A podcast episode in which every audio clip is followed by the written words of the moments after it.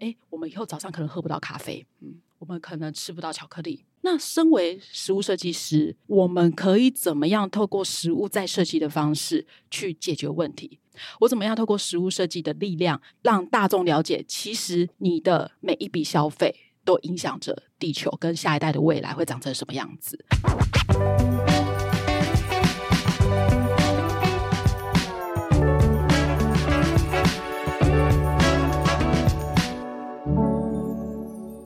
在设计里看生活，在生活里找设计。Hello，各位设计关键字的听众朋友们，大家好，我是易欣，欢迎大家收听设计新商业单元。那在当代呢，设计的范畴可以说是越来越广泛而且多元了。任何东西涉及到设计，它不但只是透过一连串的设计思维跟方法解决某一个问题，而是在这个过程中赋予事物新的意义。那在这个概念上呢，实物设计某种程度上也为我。我们的一日三餐，享受食物、制作食物、取得食材的过程，赋予了新的意义。今天的节目，我们邀请了 Vovo Food Design Studio 的食物设计师詹慧娟 Amber 以及产品设计师黄若洁 Jenny 来到现场，欢迎两位。嗨，Hello，听众朋友，大家好。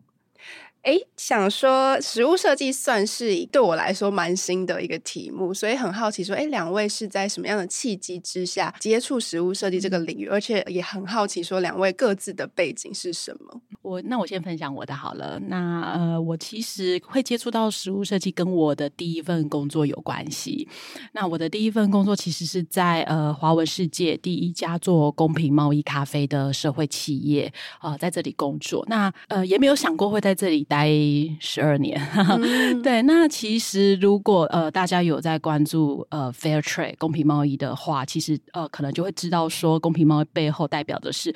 你的每一笔消费，你买的每一个食物背后都是友善消费者，然后友善生产者跟友善环境。那在接触呃这么多的这个跟食物有关的议题之后，我有一个很大的心得是，呃，我发现吃从来不是一件简单的事情。可能我们今天早上喝的一杯咖啡，日常生活中诶吃的一包巧克力，背后可能都会涉及贫穷、政治或经济、农业的议题。那这些背后。看起来好像跟我们不太相关，或看起来好像离我们很远的东西，其实反而是更重要的。那所以刚好偶然在工作的，它也是一个非常平凡的早上，啊我就收到一封信。那那一封信其实是呃，我他们每一年会从全世界邀请不同领域的设计师，在法国的某一个地方，像我参加的那一年是在布瓦布谢。那在这里他们会举办不同的设计工作坊。啊，那刚好我收到的那一封信，诶，就看到那个标题，我的眼睛呢就为之一亮，因为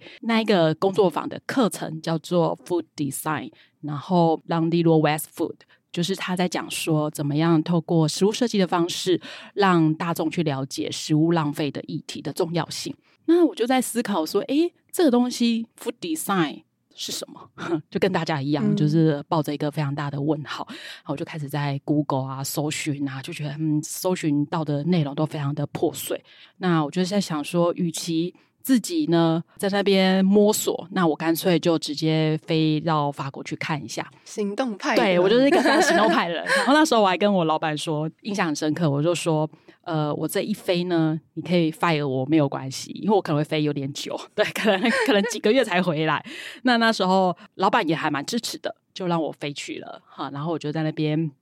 呃上课，然后上完回来回到台湾的时候，就觉得还蛮孤单的，因为我跟人家讲说我在做食物设计，在研究食物设计，他们都不知道是什么，所以呢，我就抱着一个。纯分享的心态，我就开始 Google 啊，然后把国外的 Food Design 的相关的论述跟文献，就开始抱着一个好奇心，就一直呃深入的探索，然后就开始翻译，然后看各种案例，然后自建网站，然后就开始一篇一篇的分享。那我从来没有想过说我做这件事情会有一天走到这里，对。但是在分享的过程中，我看到有人因为看到我的文章，或者是我看到有人因为来参加我的工作坊，他们改变了。哈，那这改变可能很小，可能是诶，他可能更关注他吃到肚子里的东西是什么，我就知道说，food design 这件事情其实它核心的本质是处理食物与人的关系，然后食物与土地跟食物与社会跟环境的关系。那我觉得这件事情对我来讲很重要，嗯，然后就种下了一个使命感，就觉得，诶，那如果有更多的设计师或有更多的餐饮业者，他们可以知道餐牌外的世界也是很重要的话。那会不会整个饮食系统或整个全世界因应未来气候变迁或者是饮食议题的时候，我们可以做一些改变？呃，所以呃那时候的那一年就种下了我接触到食物设计的一个蛮重要的关键点，然后就一直到现在。嗯，对，然后那时候也觉得，嗯，与其我每一场在外面喷口水，我们干脆写一本书好了，就一次一次回答大家。因为我们每一次在外面讲食物设计的时候，我跟 Jenny 都会问到，呃，就会遇到很多人问我们说，那食物设计是什么啊？哈，它那它跟呃食物摆盘跟呃食物造型又有什么不一样？对，嗯、那我们就所以其实这想写这本书大概是七八年前想写食物设计这一本书，然后也酝酿很长，酝酿很久了。对，因为之前毕竟还有 full time 的工作，所以就有一搭没一搭的。那刚好因为疫情。对，台湾刚好前两年因为疫情的关系，才可以比较沉淀一下心情，然后更专注来完成这本书这样子。嗯，我觉得刚刚听 Amber 分享，突然想到，就是因为最近那个宫崎骏的电影《苍鹭与少年》不是很红嘛？对。对，然后因为宫崎骏是改编自一个日本还蛮有名的书，叫做《你想活出怎样的人生》。然后我刚好看到一段，觉得蛮呼应你刚刚提到的部分，因为就是里面那个少年的那个角色，他在跟他舅舅分享，他 figure out 出他觉得人都是。是分子一般的存在，是每一个东西它背后所牵涉到的人或者是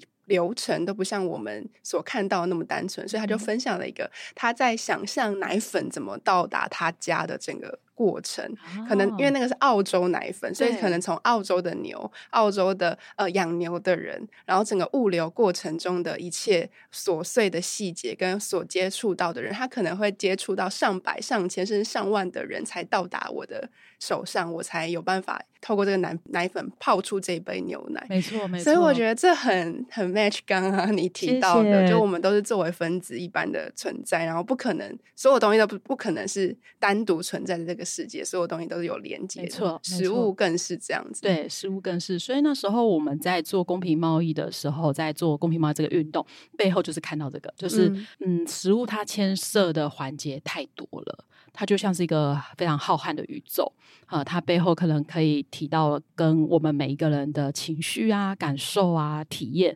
那在更高层次一点，它可能提到的是环境的议题，嗯，或者是同工呃男男女平权等等。所以我觉得，就呼应刚刚亦欣你提到的，就是每一个就很像分子一样，对，对，那彼此碰撞之后，又会产生新的体验跟火花。嗯。那我觉得其实就很像食物设计一样。对，我们会跟不同领域的做碰撞，对，然后我们也可以去探索餐牌外的世界。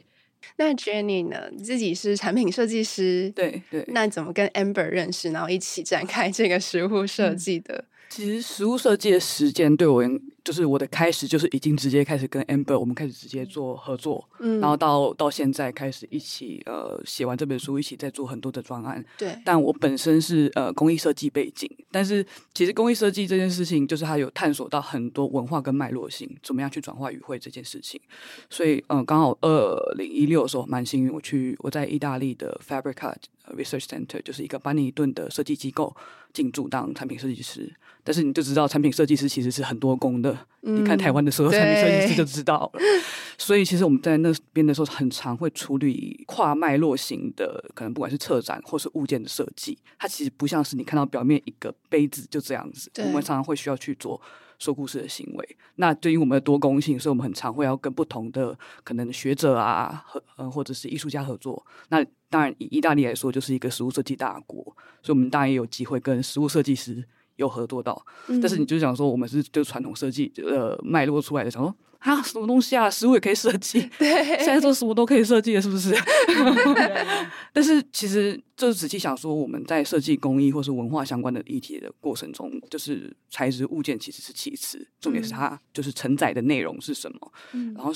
当我开始跟 Amber 合作的时候，就发现，哎，就是食物这件事情，它不止就是可以讲刚才你所说的所有的社会性的议题之外，它本身就是又是充满令人期待、跟愉悦、跟感官的事情。所以，我们过去在做这些制作这些展览或体验的时候，五感设计是一个很重要的核心。嗯，那当然，我们擅长的是处理物质上的东西，但是因为很很多的专案的练习之后，我就发现。我们在处理的其实是我们到物件的这一段关系，然后因为 Amber 比较偏是教育背景，我比较偏呃产品设计背景，所以我们搭起来就是合作无间，嗯、就是可以一起去把想要传达的议题跟体验的精准度提升到最高，嗯，对吧、啊？然后但是就是还有一点点小小的背景分享，就是我们家里对于食物的讲究非常讲究，就是过去我们是做一些有机的饮食的产业这样子，嗯，那我们家自己也搬到了就是。偏有机的农村社群，所以我们其实每一个礼拜都在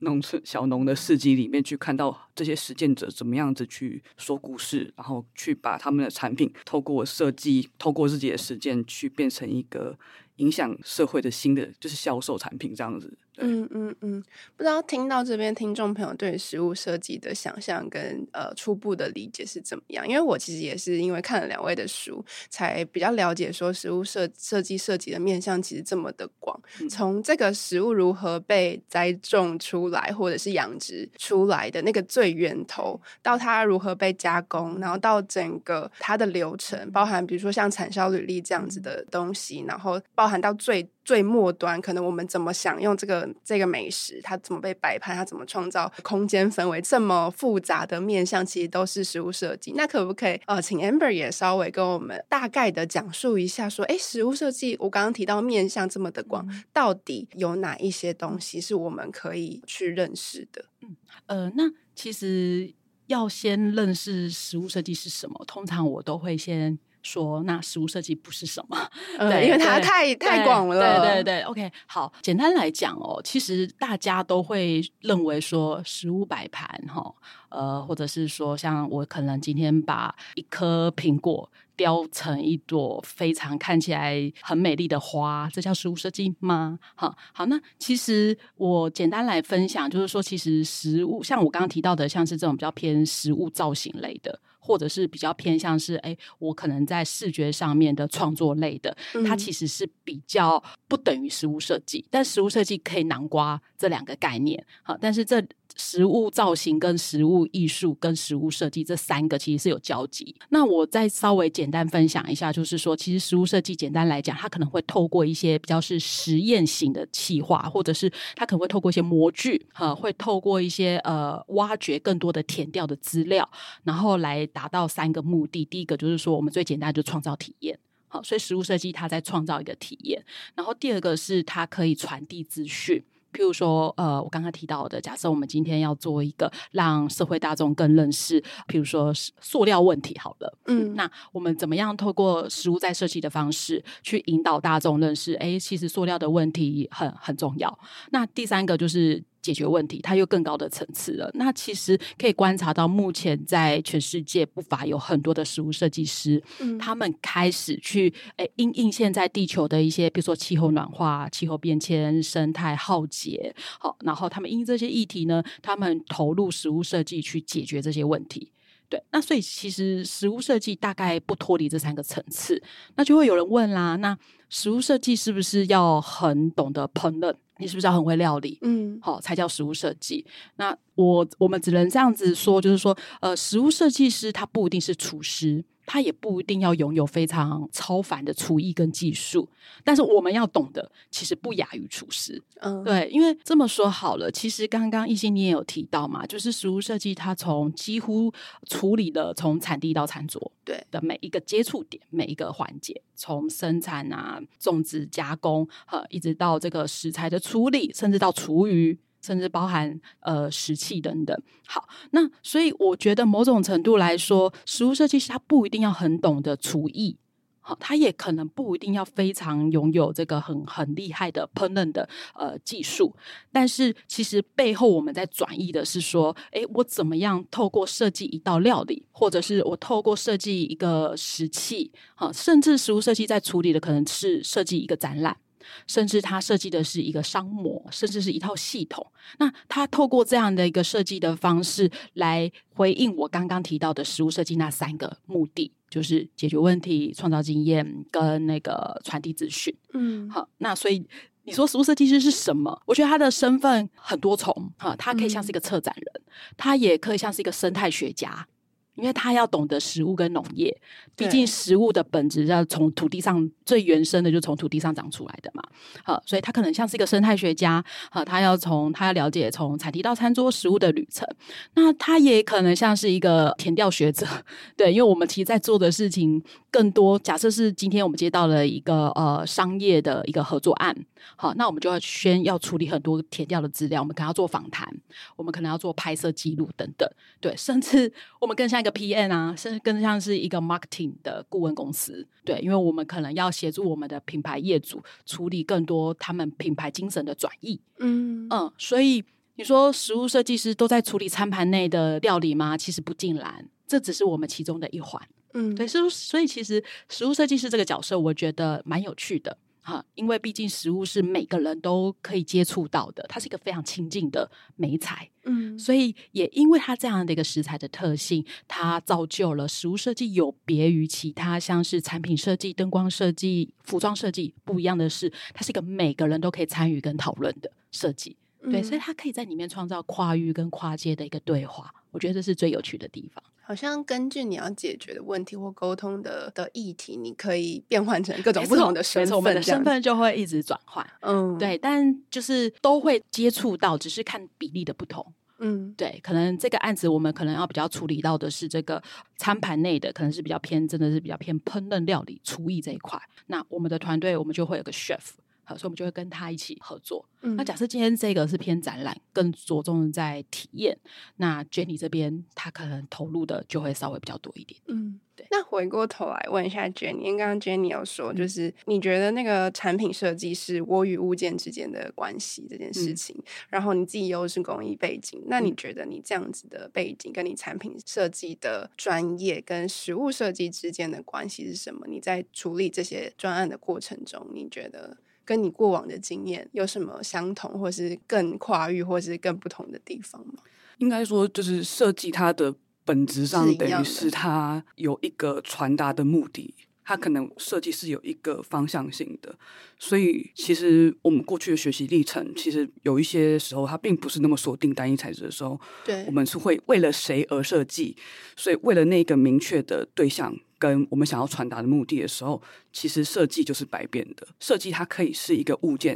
但它也可以是这个中间的过程。嗯，所以应该说，就是设计作为呃，设计应该说思考这件事来讲，它其实本身就不受限于任何的美材，所以在实物上的合作上就是会变得非常的容易。那尤其文化性的东西来说，我们所有可以看到留在这边，因为我之前很久以前有听过那个深泽之人一个讲座，他说随着科技的演进，我们的所有科技不是往墙靠越来越薄，然后是离身体越来越近，所以物件到身体到墙其实都是越来越靠边边的。嗯，我们中间的这一块是越来越空的，但是什么东西被留下来了？是不是餐桌？是不是杯子？是不是餐具？虽然现在很多人在食物设计上是做比较偏推测设计类型，就是在讲，呃，可能如果未来我们现在不做什么的话，未来会变成什么怎样，变成怎样的推测？但是那个真的是我们要的吗？我们要的是不是还是有样一这样的空间，透过食物去进行分享呢？然后我觉得这个是比起设计一张椅子，可能几百，就是可能你可能一辈子也不会买一张。可能现在以台湾的方式，你就是租房子啊，你其实不会用到。嗯、但是食物你是三餐天天，而且食物，因为当我们开始接触的时候，就会发现哇，它不止包罗万象，各式各样。就是调酒也算是一种，但是它其实牵涉的社会议题、经济议题、政治议题，我觉得政治议题更是，这些都是我们在超市上看到一个很单纯的 display 中，你完全感受不到的。对，哎，我还蛮好奇，说食物设计的起源是从哪边开始发展的？呃，最早。最早是从呃有一个呃西班牙的家居设计师，他叫 Martí Goucher，呃，那他是第一位提出呃 food design 这个字，呃，阿贝嘛，呃，大叔、大师、呃，大师，对对，他就提出了这个呃 food design 的这个名词。所以他提出这个名词之后，因为他本身他在他的日常生活中，他开始在做一些跟食物设计的创作的时候，就不知道为什么就开始哎，大家发现哦，原来原来有一些转译的方式是可以这样子啊。譬如我举例来讲，嗯、像我就非常喜欢马蒂古薛他一个非常经典的作品，它是蛋糕。可是如果你去看它这个蛋糕的造型，它其实就是视觉上看过去，你就会觉得它很像是一块一块的圆饼图。然后我就会很好奇呀、啊，那为什么你的蛋糕要做成一个圆饼图？然后他其实在讲的是说，他想要让大家去认识你吃到肚子里面的这个食物从哪里来，有点生产履历的概念。所以那个圆饼图不同的比例、不同的大小，就代表着这个食材它加多少，哈，然后它的成分有哪些，好，然后其实他会有这样的一个想法，也跟他的个人的背景有关系，因为他在做家具设计，然后他也发现说，其实家具。呃，食物好像也渐渐的跟家具一样，都朝向工业化、规模化生产。呃，所以你的东西呢，可能成本会越来越便宜。好，然后消费者呢，可能也就更倾向要买便宜的东西，那它就会有一个恶性的循环。所以，Marty Goodchette 他就从他在设计一张张的椅子，或者是在设计家具的过程中，他就把他设计的这个载体呢，切换成实物。然后去传达他想要传达的资讯，嗯，对，所以从他开始把 food design 这样的一个名词定义出来，然后开始透过一个一系列的作品，好告诉大家哦，这个是 food design，然后大家就开始，呃，就开始形成了一股风潮，特别在欧洲，嗯，嗯，欧洲就开始啊、哦，就开始有很多的设计师，他不一定是 food designer，毕竟 food design 这个名词很新，对。对，但是就有很多建筑设计师。嘿，他就也开始把这个，比如说巧克力，好，然后结合他建筑的专业，然后把这个不同的巧克力呢，可能就做成不同的建筑的架呃结构跟元素，对，然后你就会开始发现啊，原来食物食材它呃可以结合不同的元素，然后创造一些新的不同的体验。所以 Marty Goodchette 提出来之后呢，哎，就开始呃，二零一六年在米兰。好，他就跟另外一个呃设计师，他们共同成立了呃，算是全世界第一个呃开设这个食物设计的硕士课程。嗯啊、呃，就开始把 food design 到底是什么，开始系统化、脉络化，然后置入在教育体系里面。然后，所以二零一六年 food design 的这个比较正规的教育学程出来之后，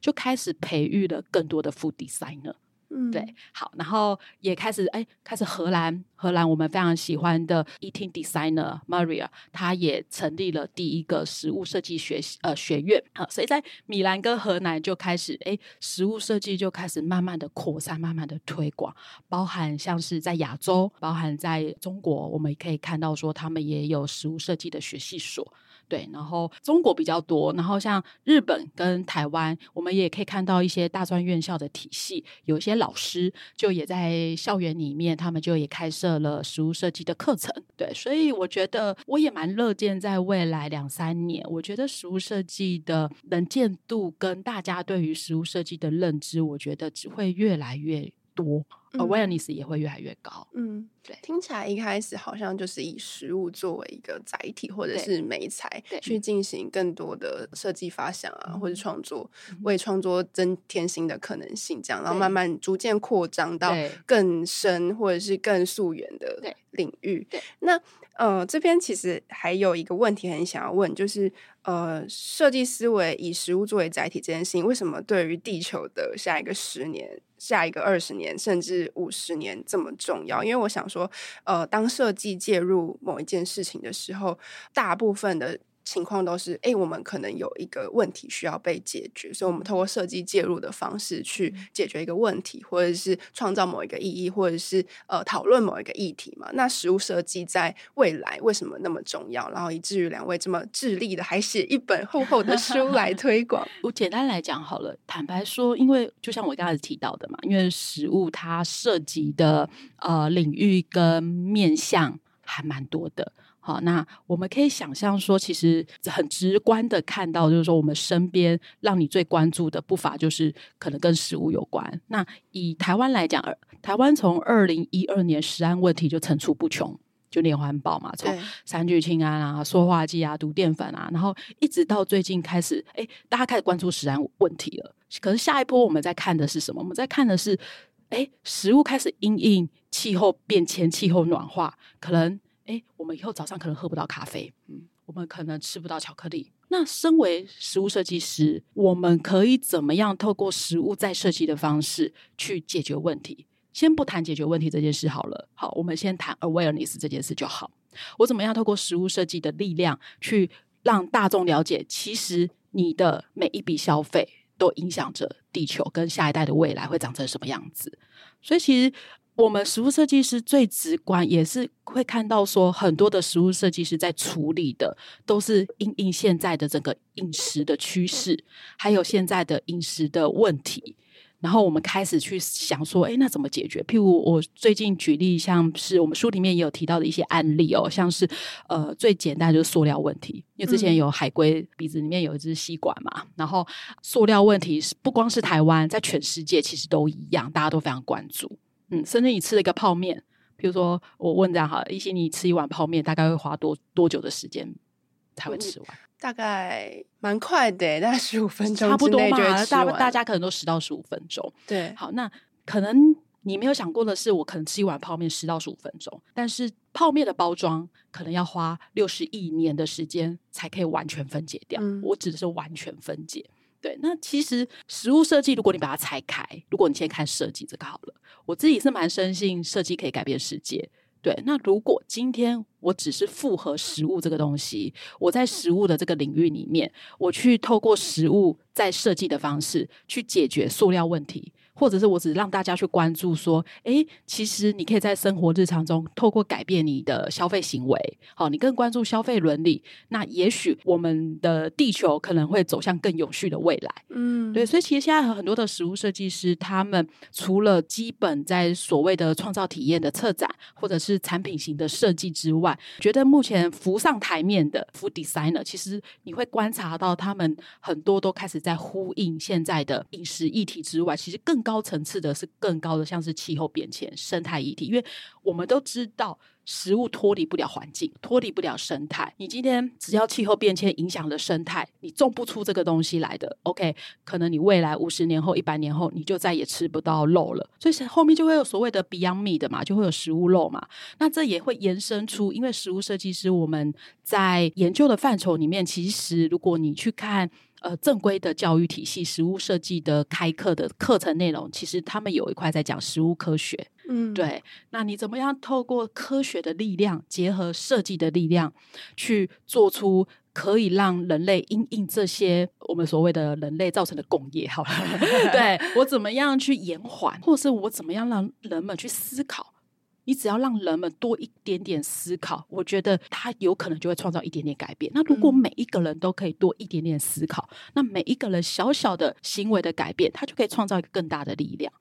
那我觉得这个东西是，呃，身为食物设计师，我们对于食物设计比较狭义的、比较偏沟通与议题创作的这一块的定义来讲，我觉得这是我们一个蛮重要，算是使命吧。嗯嗯，我觉得刚刚 Amber 讲的其实也还蛮回应了 Shopping Design 创刊的一个理念，因为我们就是呃认为你的消费选择代表了你所相信的价值，跟反映你认为理想生活的样子。对，然后这是为什么我们呃那么在意好设计的原因嘛。嗯、那回过头来想问 Jenny。作为一个设计师，你觉得设计在整个食物设计的流程中，或者是创意的发想，或者是最终呈现的过程中，它扮演了什么样的角色？为呃，食物为什么要被设计？虽然刚刚已经讲了很多比较概念性的东西，嗯、那比如说以比较实作方面的，或是你经手的案子，就是设计在这个过程中扮演什么样的角色？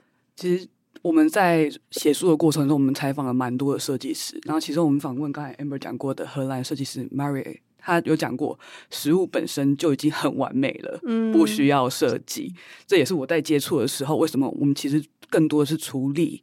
与食有关的行为跟与食有关的系统，因为体验也是算是系统的一个部分。然后，其实刚才 Amber 其实大部分都已经有讲到说，因为其实人类在过去七十年，其实我们的生活形态是有很大的转变。然后，尤其这可能三十年间，随着网络的改变，我们吃的形式。其实变很多。那刚才有讲过，就是第一个提出食物设计的西班牙设计师叫做 Marty，他其实在九零年代时候的创作的第一个作品叫 Spammed，他其实是一个回应当时时代性的一个很核心的作品。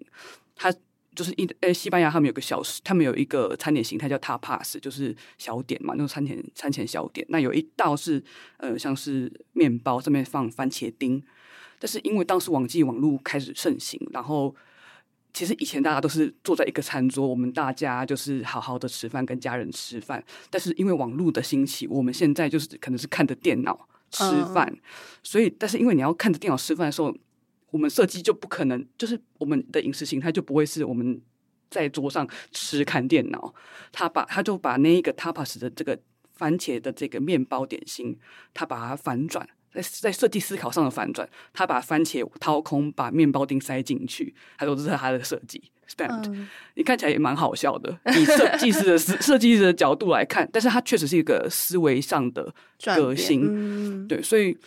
我我真的觉得，就是以设计在食物里面的角色里面，就是他他可以玩的玩的变化性太多了。然后，其实我们自己。也有在书中有提到，是说，因为回应议题有很多种方式，我们可以从积极度去看。当然，表达观点、传达传达想法，就是创作型的，这大家都可以做。嗯，再一层就是呃，就是倡议这件事情，我们看到议题，我们有办法去回应，让别人有所感觉，去行动。最后是透过解决问题这件事情，去真的改变食物跟我们的。关系，或是跟我们这个社会的关系，因为从来设计就不是为了就是自己高兴，设计是有一个对象的，我们是要去为这一个对象，或者为了这个群体，为了这一个社会去做设计，嗯、对啊，嗯。嗯因为其实，在食物设计这本书里面也提及了非常多食物设计的案例，包含食物本身的设计，刚刚有提到，然后还有包含食器的设计、食品原料的设计、吃的设计、餐饮空间跟呃饮食服务的设计，其实都包含在其中。那其中，我觉得它有艺术性，同时呃面向呃品牌面向大众，或是餐厅或者是 chef 面向大众，它也有商业性的部分。那能不能跟我们分享？一下食物设计是否有关注商业或是经济层面的价值，然后它可以如何为餐饮这件事情价值？嗯，其实这就要谈到永续这件事情，但永续可以有很多层面嘛，嗯、就是我们可以说到是环境永续啊，或是材料的永续，但是其实很多时候我们在探讨这种理想型的时候，我们很常会忽略经济的永续性。这不止食物，还是其实全部的设计领域都有面临到一个问题。对，当你一个设计没办法还有拥有自己的经济永续，你可能没办法说服你想要合作的对象继续去以你想要的理想的方式去去去进行，对吧？所以，我们其实，在我们的工作中，其实很多的时候必须要考量的是，我们要怎么样在沟通议题的前提下，又要协助销售，或是。然后，但这重点是，这里面还要把我们这些概念都要藏进去。嗯，对，这是一个非常难的议题。但是，就是其实食物设计在餐饮中来说，我们确实是可以做到很大的加成效果。因为我就刚才说，我们就是有很多是合作是商业案，所以其实很多都是品牌方，我们是为了品牌，或是为了一个地方创生单位去做一些议题的沟通。对，然后，所以食物作为一个媒材来说。哎，你看，身我们现在身边这些就是桌子椅子，其实没有一个美材是像食物一样，是跟体验者来说，我们是可以把它吃到身体里面去的。然后，先不用讲到这么玄，光吃这件事情，哎，有吃的你要不要来要吗？所以，当这件事事情带给大家有很多的快乐的时候，哎，那消费者是不是会，不管是消费者或是有兴趣、稍微有好奇的人，因为这个呃一个一个小小的引诱，说，哎。要不要？食物的吸引力是很大，很大，对对，台湾人又那么爱吃，对然后不惜排队也要吃。所以其实食物设计还有一件事情，就是我们先让你觉得可能好吃或是好玩有感，然后如果你有足够的敏锐度的时候，你就可以跟着我们到下一层去体验设计想要传达的，或是议题之间隐藏的一些意涵。嗯、那其实出书有一个重要性是，是因为当然当大家都没有概念的时候，你怎么会有就是有这个意识想要去做改变呢？嗯、所以当然就是这本书也是希望可以让更多人就是稍微有了解的时候，在你在互动的时候，你比较容易进到下一层。就是不会觉得哦，我吃完好像就是很开心，就是回家了。嗯、我吃完，我可能还会想一下，好，那我下一餐我还要这样子吃吗？对对对 对。我觉得我看完这本书有一个感觉是，其实我们或多或少都参与在食物设计里面，只是我们不一定知道这个概念，对或者是我们还对于更深一层的意义没有那个意识。是，对是，是，因为其实，在台湾，呃，很多的人其实他就在做食物设计，嗯，对，只是他不知道哦，原来这个其实也是食物设计，或者是他他。不会说哦，其实我已经是 food designer 了。但对我们来讲，他在做的事情，呃，以我们自己的这个定义，其实他是对。那我我们发现一件蛮有趣的是，很多人看看完我们的书，或者是接触到我们的书，才发现哦，原来。我是 food designer，对，然后他们就是那个 feedback，我觉得 还蛮感动的。就是说，哎、嗯欸，其实我们书里面的论述，或者是我们书里面的案例，有让有让呃更多台湾的人有意识说，哎、欸，其实食物设计原来它可以在我的日常生活中就是这么的亲近，每一个人好像都有机会可以成为 food designer。嗯，对。那我觉得这个书是目前我觉得。达到这样的一个效果吗？我觉得是蛮意外的啦。嗯、对。食物设计还有一个刚刚比较少提到的面向是，它也是保留转译传统文化的重要的一个方式嘛。那我我觉得现在也有蛮多透过现在料理的技法，或是东西合璧这种方式，重新诠释传统文化，或是让更多也许不是不是呃不是我们文化内的人可以去用比较亲民的方式去理解说，哎，我们的食物文化是什么？我们的味道这些代表意涵是什么？那呃，透过食物作为载体去。保存传统文化这件事情，呃，你们觉得最困难的点在哪边？嗯嗯、跟也许有一些案例可以分享。哦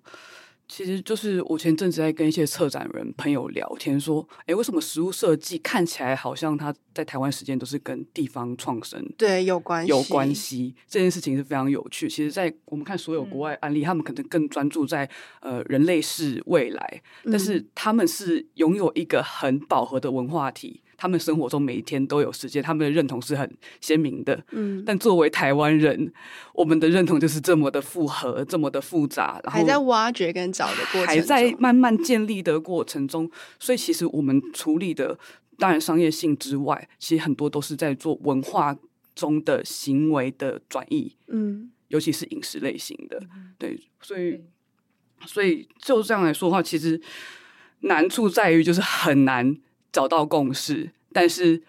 优势就是我们想说什么故事就可以说什么故事。然后，嗯，当然像刚才说，食物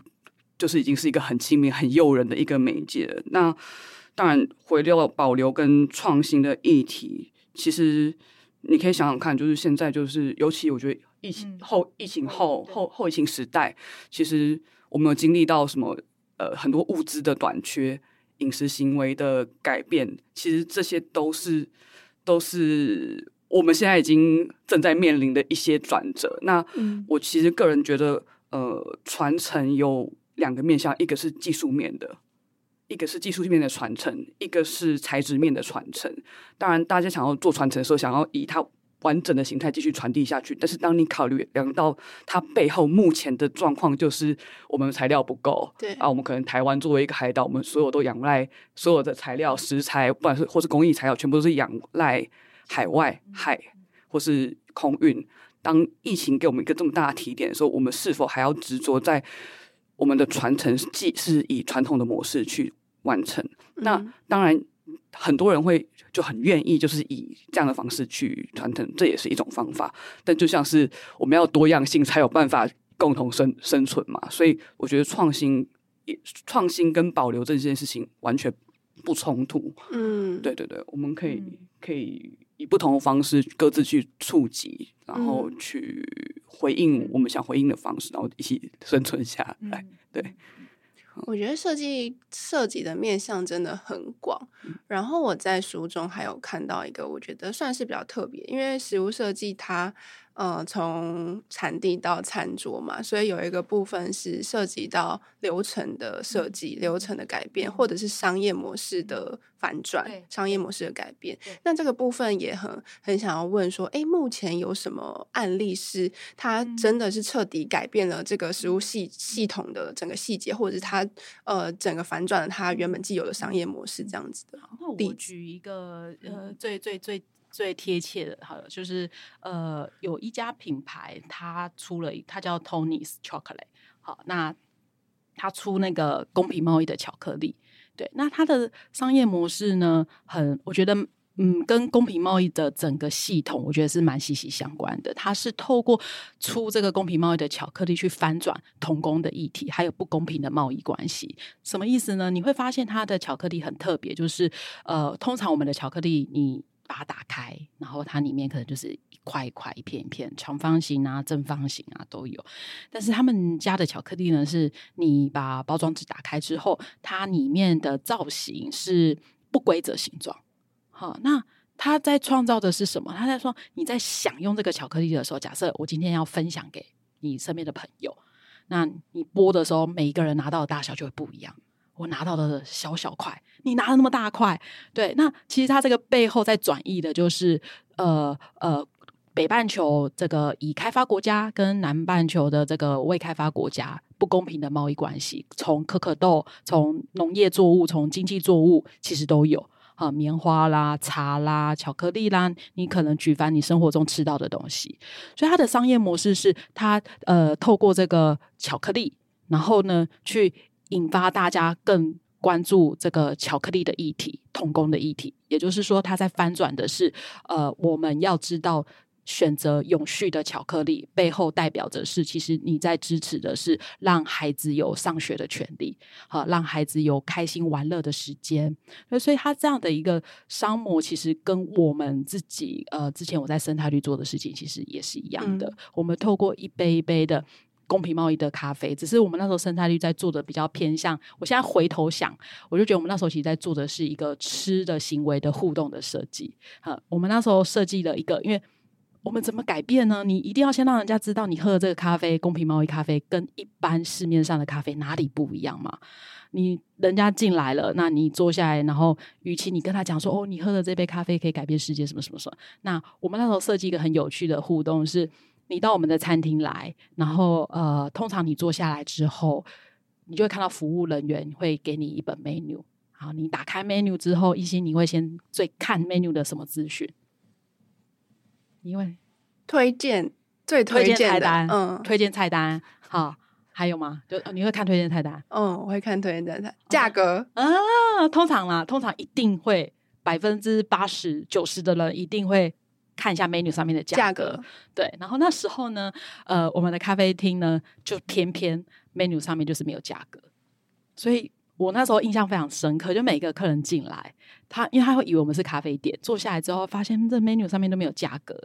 然后你就可以感受到那个氛围，就是客人很紧张，好，然后他很紧张之后就会来问我啊，就说，哎，那小姐你这个咖啡多少钱？我就可以我就跟他说，你可以自己决定价格。然后他们就会更紧张，因为他们会不知道，那我到底要付多少钱才是一个合理的？但我们透过这样的一个互动的小模式，其实只是想要让每一个来喝我们咖啡的人，他可以去思考说，呃，价值跟价格的不同。好，当你都只看比价，或者是你只看价格的时候，那背后就会有人倒霉，可能是我们的生态土地被破坏，可能是我们的身体。好，吃了太多有毒物质等等之类的，所以在这样的一个小小的互动上面，去创造这个我们想要传达的模式。对，我觉得这是一个我觉得比较直接的案例，跟食物有关的。咖啡跟巧克力都是吃到肚子里面的。那当然还有更多啦，嗯，书里面有，对，大家可以 去看更多的案例。我觉得就是设计进到整个系实物系统之后，它其实涉及的设计的面向非常的广，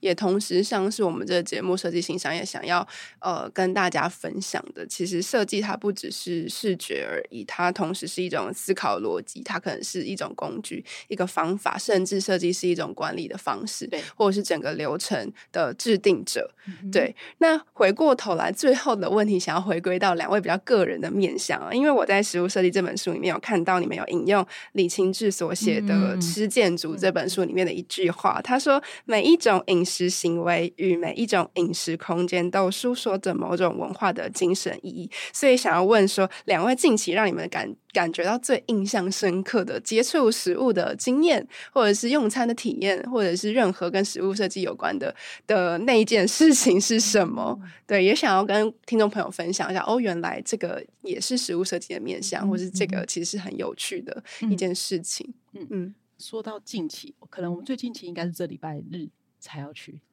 但但还没有吃到，对对对，所以呢，但我们我们可能是呃，如果是我的话，我觉得呃，印象最深刻，但又可能跟食物设计概念多一点点的话，会是我之前诶大概三年前了吧，三四年前吃那个无光晚餐哦，呃，对，他最近惊喜制造的，对对，惊喜制造的，那他现在又出更多的，就是好像让你。就是出国，但是其实他们那个整个餐厅的空间是他们营造成像是在一个你可以坐飞机的概念。好，那呃，我先分享一下那时候他们办第一届也是第一场无光晚餐的体验好了，因为我印象很深刻。对，那时候我呃很深刻的是因为无光晚餐，大家都可以想象，就是那个空间就是没有光。好，那我们那时候进去的时候呢，他会先请你把手机呀，呃，可能会。干扰环境的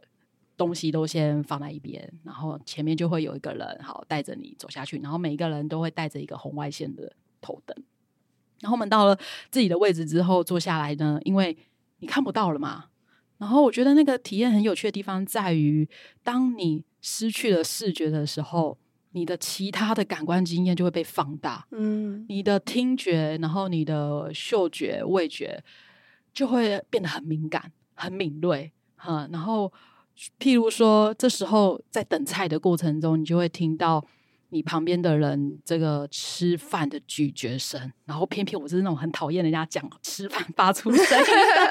然后好好折磨。然后呢，就你会。听到对面就是聊天的声音，或者是他可能在切切东西的时候，那个刀叉不小心刮到盘子的声音，然后 可能没有很大声，可能没有很大声，但是在当下你就会觉得啊，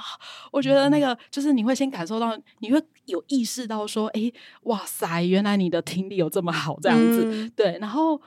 你会发现原来你的味觉跟嗅觉会会欺骗自己。对，因为譬如说，你可能在吃吃这一道料理，我以为我在吃的是南瓜，可可是当你吃完之后，他会告诉你你刚刚吃了什么，结果不是南瓜，结果不是南瓜，你就觉得 Oh my God！就是你的味觉记忆库原来过去累积的东西，最终最终你还是得靠你的视觉。好，他还是会做一个守门员的角色，先初步告诉你说，你等一下要吃的东西是什么。那有没有吃到你平常不敢吃的东西？还好没有。对，然后什么？因为我刚刚吃的是虫之类，还好没有发生这件事情。对，所以呃，我觉得那一次的体验有让我一直到现在印象都非常深刻。嗯，对，然后也、嗯、我也一直在关注。惊喜制造他们每一场的这种比较像是沉浸式体验的一个食物设计的展演，对，听说每一场都蛮精彩的，嗯，对，因为还会一直换菜单，对对对对对对对，对，所以我觉得蛮厉害的。那 Jenny 最近有没有什么让你比较印象深刻的？我觉得好像台湾目前是以食物设计的观点来说的话，除了除了惊喜制造在做的事情之外，我目前没有感受到，也没有比较特别的。就是当然关注在地性的蛮多的，蛮多的呃创意料理的呈现，对我也是很惊喜。毕竟是设计产业，看到任何有吃有一些变化性、分子结构型的，尤其像我之前去呃 Run by the Key，他们可能也是针对浩劫去设计一些、嗯、呃酒单配食物，那对我就已经很惊艳。但是说实在，你要以比较狭义的食物设计体验去关注的话，其实那是食物设计吗？嗯，有一点暧昧，可能他不想要当食物设计师啊，我也不想要给他去套这个，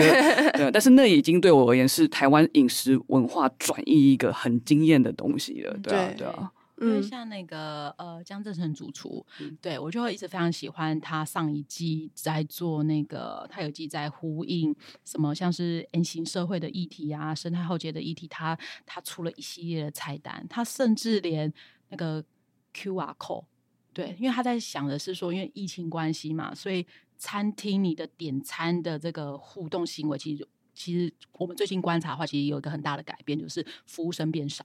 然后大家都是手机 QR code 扫，对。对，所以他那一次他连那个菜单设计的部分，我有仔细看到，就是他把 QR code 的设计呃做了一个很棒的呃呈现方式，对，然后大家可以去搜寻，然后看一下那个照片，你会知道我讲的，哎，原来菜单设计也可以是那么有趣的体验，对，嗯、这样子。好，我觉得大家在日常生活中也可以多加去感受，或者是去想想看，哎，其实什么样子的呃状态，它其实可能可以是食物设计的一环。因为刚刚就像 Amber 提到，其实有有可能每个人都可以作为实际食物设计师。嗯、对，那今天非常谢谢两位来到我们节目中分享食物设计，在从产地到餐桌各个流程中扮演的角色。那今天的节目就到这里哦，听众朋友们，如果喜欢今天的节目的话，欢迎留言让我们知道，并留下五星好评。那除此之外呢，想要知道更多 SD 关注的议题，也邀请大家持续锁定设计关键字的 Podcast，或到 SD 的脸书官网、IG 社群来追踪我们。那设计关键字，我们下次见喽，拜拜，拜拜。